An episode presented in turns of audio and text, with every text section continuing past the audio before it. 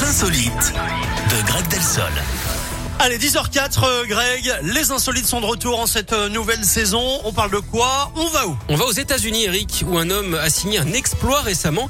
Il a parcouru 61 km à la rame sur le fleuve Missouri. Pas fou, direz-vous. un hein. exploit? Sauf que ce brave monsieur a couvert la distance, Eric, non pas à bord d'un bateau, mais d'un potiron de 384 kilos.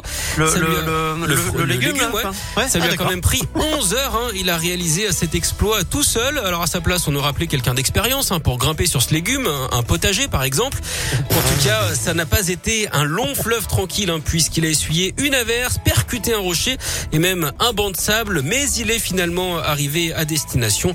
Le pire, hein, c'est quand même qu'il ne lui soit arrivé aucun pépin.